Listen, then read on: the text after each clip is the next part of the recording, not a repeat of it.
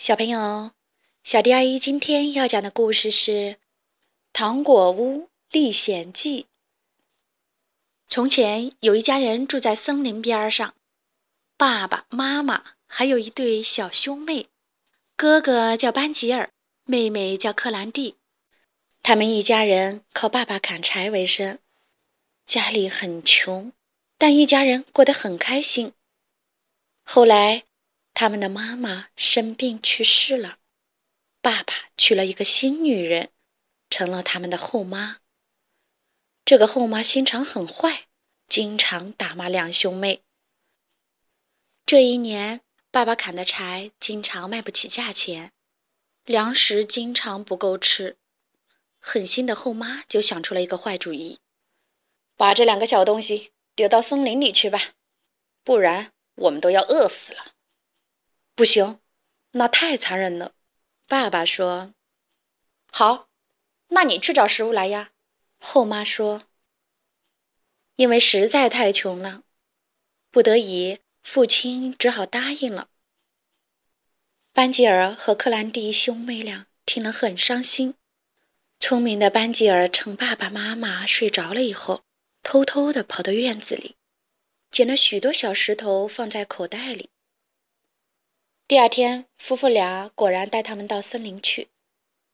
班吉尔便沿途丢下了许多小石子，作为回家时认路的路标。你们在这里等着，我们去砍柴啊！爸爸对兄妹俩说。两兄妹坐在草地上玩耍，不知不觉地睡着了。等醒来时，天已经黑了。克兰蒂害怕地哭了起来。班吉尔牵着哭泣的妹妹，沿着小石子的记号走回家去。两人终于回到家，爸爸非常高兴，但妈妈却沉着脸。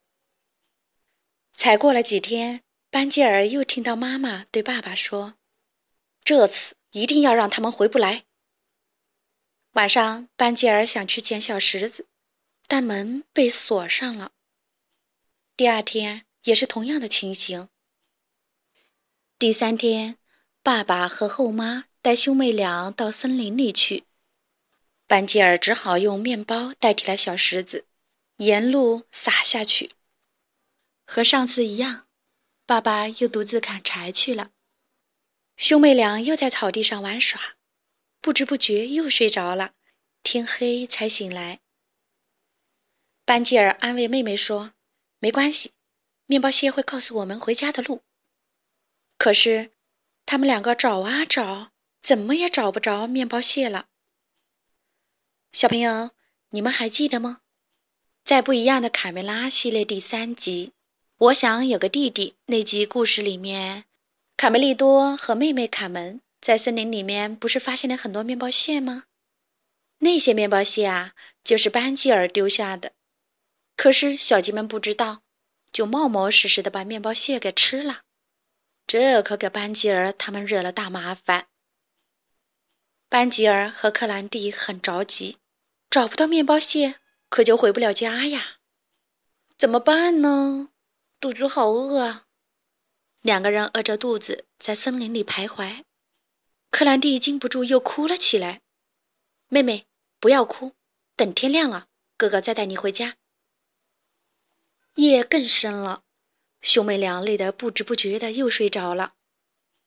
不久天亮了，兄妹俩一醒来就努力的寻找回家的路。走啊走啊，忽然班吉尔的眼前一亮，看，那儿有栋房子。他们高兴的走近一看，哇，这房子全部是用糖果、饼干做成的呀，门是奶糖做成的。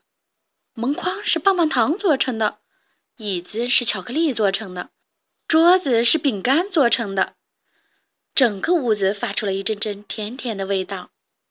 兄妹俩实在是饿坏了，忍不住飞奔过去，拆下房子，忘情地吃了起来。啊，真好吃！这时，从背后传来了和蔼的声音，说：“是谁在啃我的房子呀？”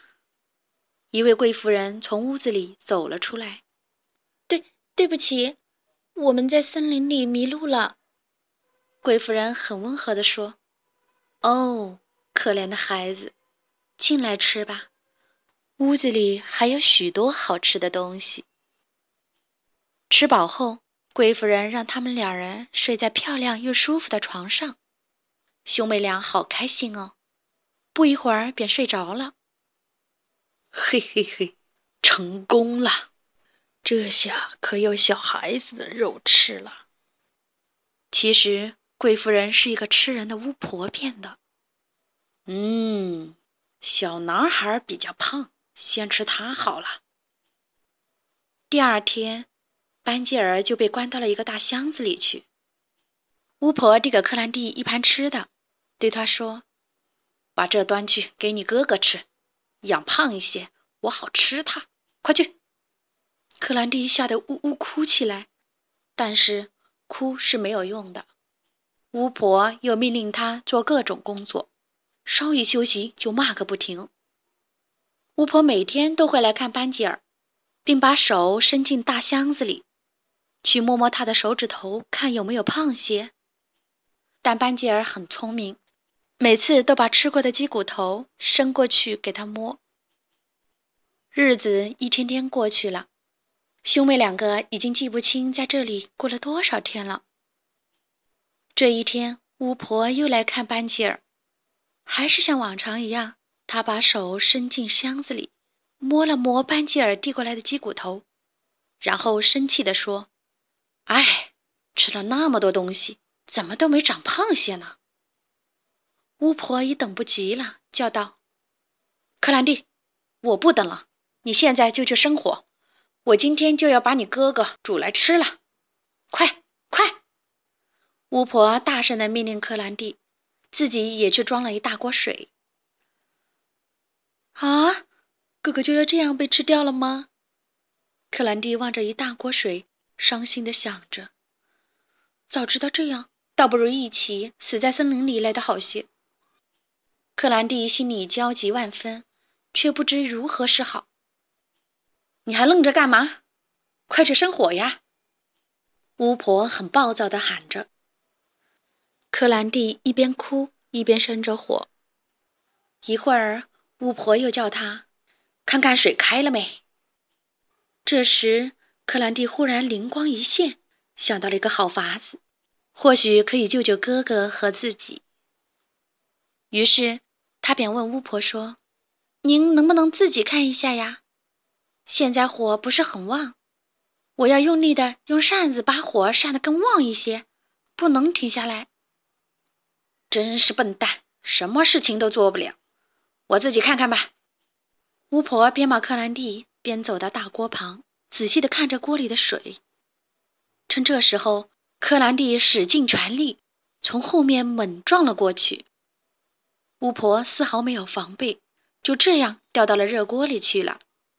哎呀，烫死我了！巫婆哀叫了几声后就死了。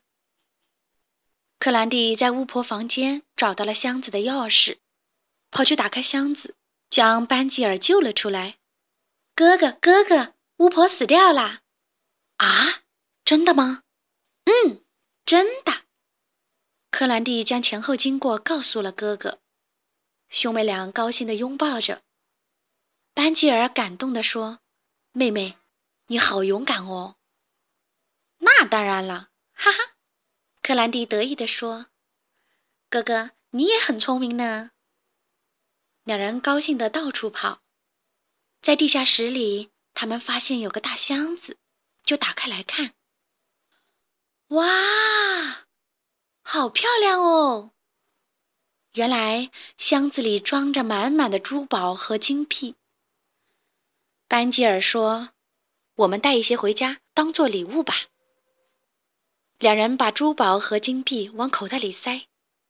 好了，快回家吧，趁天还没黑之前，赶快找到回家的路。班吉尔紧紧地牵着妹妹的手，走出了巫婆的房子。好不容易，他们终于走出了森林，可是，一条又深又宽的河却横在了前面。河上居然没有桥，岸边也没有船。真糟糕，怎么渡过河呢？哇，看，一只大野鸭！河的中间有一只大野鸭，正悠闲地游着。克兰蒂叫道：“对了，可以拜托野鸭先生呀！”于是两人一起大声喊：“野鸭先生，拜托你载我们到对岸去，好吗？”野鸭好像听懂了他们的话似的，果然游了过来，并载他们渡过了河。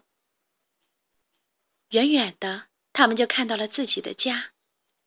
哇，回到家啦！兄妹俩快步的跑着。父亲看到他们回来，高兴的张开双手，紧紧的抱住他们。在兄妹两个离开的这段时间，爸爸非常后悔。每天过着悲伤的日子，而后妈也生病死了。兄妹俩将身上的金银珠宝拿了出来，说：“爸爸，您看，我们带回了礼物哦。”接着又把经过情形告诉了爸爸。哦，我可怜的孩子，以后再也不叫你们离开了。从此，他们一家三口又快乐的生活在一起。好啦，今天的故事就讲到这里。关注微信公众账号“小迪阿姨讲故事”，就可以听到更多好听的故事了。